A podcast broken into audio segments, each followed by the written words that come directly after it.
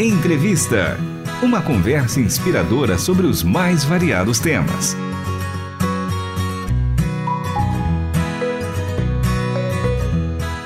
Olá, estamos iniciando mais um programa entrevista pela Rádio Transmundial e é um prazer muito grande ter você, meu amigo, minha amiga ouvinte, na RTM Brasil. Sejam todos bem-vindos, muito prazer. Eu sou o Cacá Rodrigues e hoje eu converso com o pastor João Carlos Mendes Carvalho, ele que é da Jocum Teresina, Jovens com uma Missão. Pastor João Carlos, bem-vindo ao programa entrevista. Muito obrigado, Cacá. Como é que foi a ideia, né, de levar a Jocum até Teresina, Piauí? Quando é que surgiu essa vontade aí no coração? Então, essa, essa ideia nasceu em 2004, aqui em São Luís, né? em São Luís do Maranhão, aonde eu estava fazendo o treinamento da Jocum, em 2004. E aí Deus me deu uma visão de treinar jovens piauienses para que eles pregassem o evangelho no estado do Piauí, pois o estado do, Piauí, na época, o índice de evangélicos era menos de, de 5%. Então, impulsionado por isso, graças a Deus, eu, ele me deu o presente de uma esposa piauiense, né? Então aí foi que o meu pastor falou assim, agora casou mesmo com o estado, né? E depois montamos uma equipe de cinco jovens missionários e em 2010 nós começamos então os trabalhos de treinamento e evangelização do estado do Piauí. Hoje nós já estamos presentes há 13 anos lá na, na, no estado, já treinamos cerca de 5 mil jovens que hoje são pastores, estão em frente de igrejas, são obreiros, são missionários e nem sabíamos tanto, mas como a Jocum é internacional, alguns deles já foram até para fora do país para pregar o evangelho.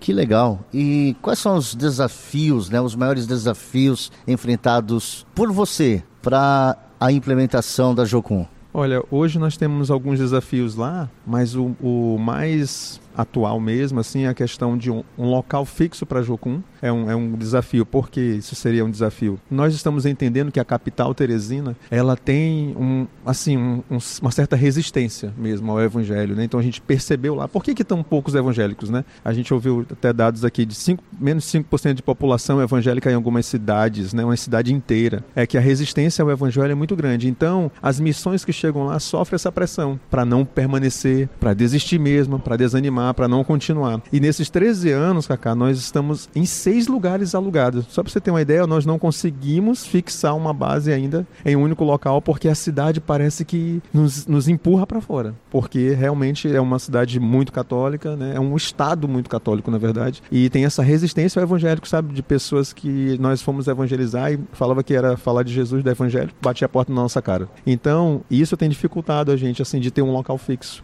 Mas hoje, Deus nos deu uma direção de um local. Encontramos um local e nós estamos agora orando, batalhando para adquirir, né, para comprar esse local, que é um, uma, uma terra, né, que já tem estrutura, já tem um, é um sítio assim, né, e já tem uma certa estrutura lá e a gente está querendo comprar esse local hoje, né, para a gente fixar, porque esses jovens que eu falei para você que nós treinamos é na capital e de lá a gente envia para o sertão porque no sertão é onde está mais difícil ainda, aonde a idolatria é mais forte, aonde aí a pressão é que é mais forte ainda para essa resistência ao evangelho. Mas para a glória de Deus, é, nós conseguimos já inclusive abrir uma frente da Jocum em um povoado no sertão. E com isso implantamos uma igreja lá também né? É algo até novo assim, né, para nós, é, porque a Jocum é uma missão, mas nós abrimos uma igreja, né, como Jocum mesmo, né? Não o nome de Jocum, mas enfim, lá no, no povoado onde nós começamos a evangelizar, porque tem um dado que fala que existem 6 mil povoados nordestinos que não têm uma presença evangélica. E realmente, quando nós chegamos nesse, em outros, vimos isso. E esse Deus nos deu uma atenção especial e a gente ganhou a terra, ficamos lá. Então, daí eu, eu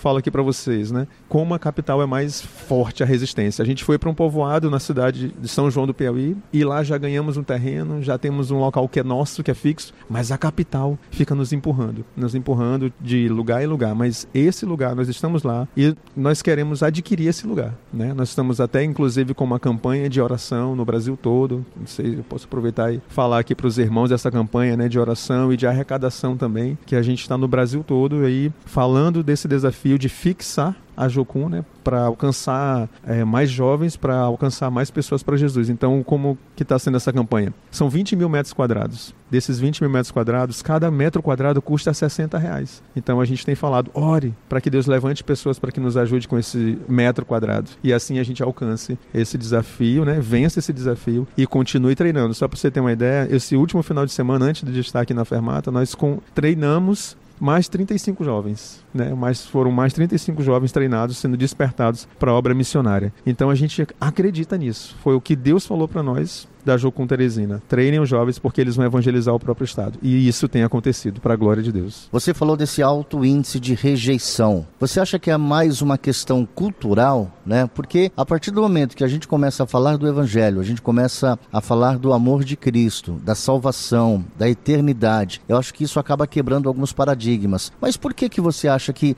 tem tanta rejeição? Olha, eu acredito sim. Nós percebemos lá a idolatria muito forte. Por exemplo, eu falei para você que nesse povoado que nós estamos não tinha presença evangélica. É um povoado muito pobre, sabe, Cacá? As 50 famílias existem lá. E dessas 50 famílias, nesse povoado, tem, tinha, na época, 14 bares. Então, a idolatria e o alcoolismo é algo muito forte. Então, essa resistência, porque eles têm a ideia de que entrar para a lei dos crentes, como eles falam lá no interior, eles falam assim: ah, eu não quero entrar para a lei dos crentes, porque isso vai parar dele beber, vai parar dele fazer as orgias que ele gosta de fazer. Então essa rejeição vem dessa idolatria e dessa, dessa questão do alcoolismo, que é muito forte. É muito forte mesmo. O povoado bem pequenininho, Cacá, pobre, sem condições, mas quando chega a época do festejo, aparece dinheiro não sei da onde. As famílias que a gente está ajudando com cesta básica, aparece dinheiro não sei da onde. A prefeitura vem com festa, vem com banda, vem com um monte de coisa. Então eles resistem mesmo ao evangelho, assim, de forma forte, né?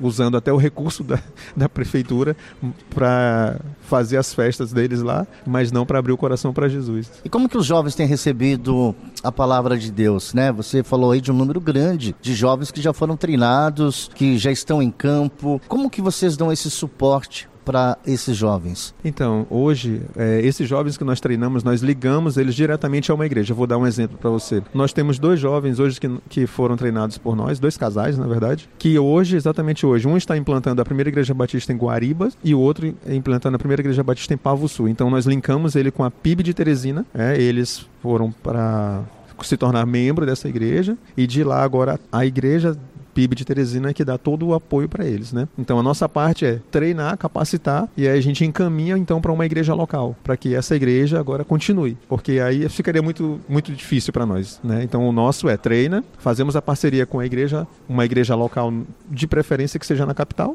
e de lá ele parte para o sertão ou para alguma frente acompanhado por essa igreja. E como que funciona? Os jovens procuram vocês ou vocês vão até os jovens? Como é que é feita essa união aí? Então, hoje, né, por conta da internet, né, a Jocum, como eu falei, ela é internacional, né? Então, a Jocum está desde 1960 no mundo e é, no Brasil desde 75, né? Esse ano nós vamos fazer 50 anos no Brasil, não, ano que vem, né? E aqui no Piauí é 13. Então hoje a internet está muito fácil, o Instagram, né? Muitos jovens vêm pela internet porque acompanha nosso Instagram, acompanha lá jocumteresina.org, né, que é o nosso site, ou Instagram Jocum Teresina. E aí vem. Outras não, outras a gente tem um trabalho de ir nas igrejas nos finais de semana mesmo, não só na igreja que cada obreiro da Jocum faz parte, mas a gente vai e divulga esses treinamentos que nós fazemos. Né? Por exemplo, desses 35 que nós tivemos recente, nós vamos nas igrejas e compartilhamos. Olha, vamos ter um treinamento assim, assim, assado, tal período, e aí eles vêm. Então são dessas duas maneiras. Ou eles vão diretamente na internet, ou nós, quando estamos indo nas igrejas, compartilhando de, dos treinamentos que nós temos. Né?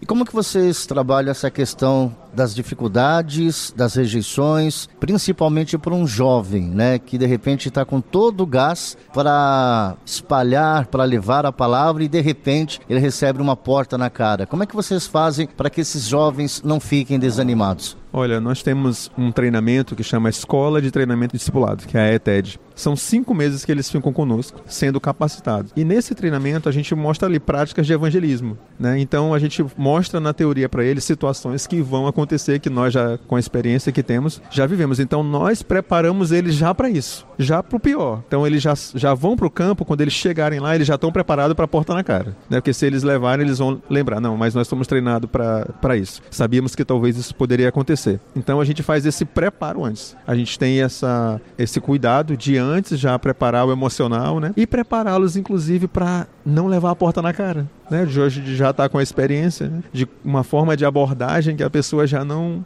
não bate logo a porta na cara, né? Ela já consegue abrir. Mas se sim, se isso acontecer, eles vão estar preparados aqui nessa fase teórica que a gente chama de capacitação para que ele não se surpreenda e não se desanime porque de fato você chegar e uma porta bater na sua cara dá um desânimo, né? Mas a gente já prepara eles para isso, né? Para não desanimar, para estar encorajando eles ali para continuar. Para quem quiser conhecer um pouco mais do trabalho da Jocum Teresina, quais são as redes sociais, né? Como que os ouvintes da RTM Brasil também podem colaborar com esse projeto para que vocês tenham condições de adquirir esse terreno, esse imóvel que você disse que é grande. Como que o ouvinte pode colaborar?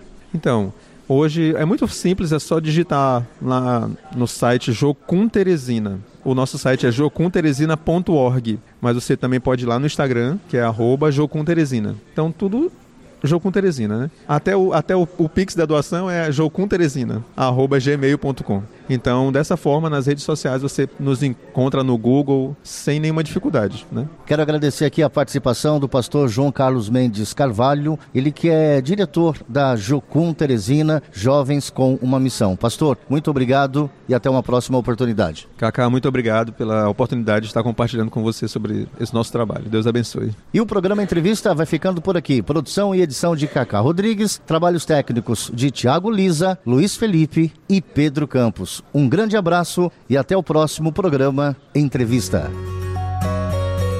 Você acabou de ouvir Entrevista.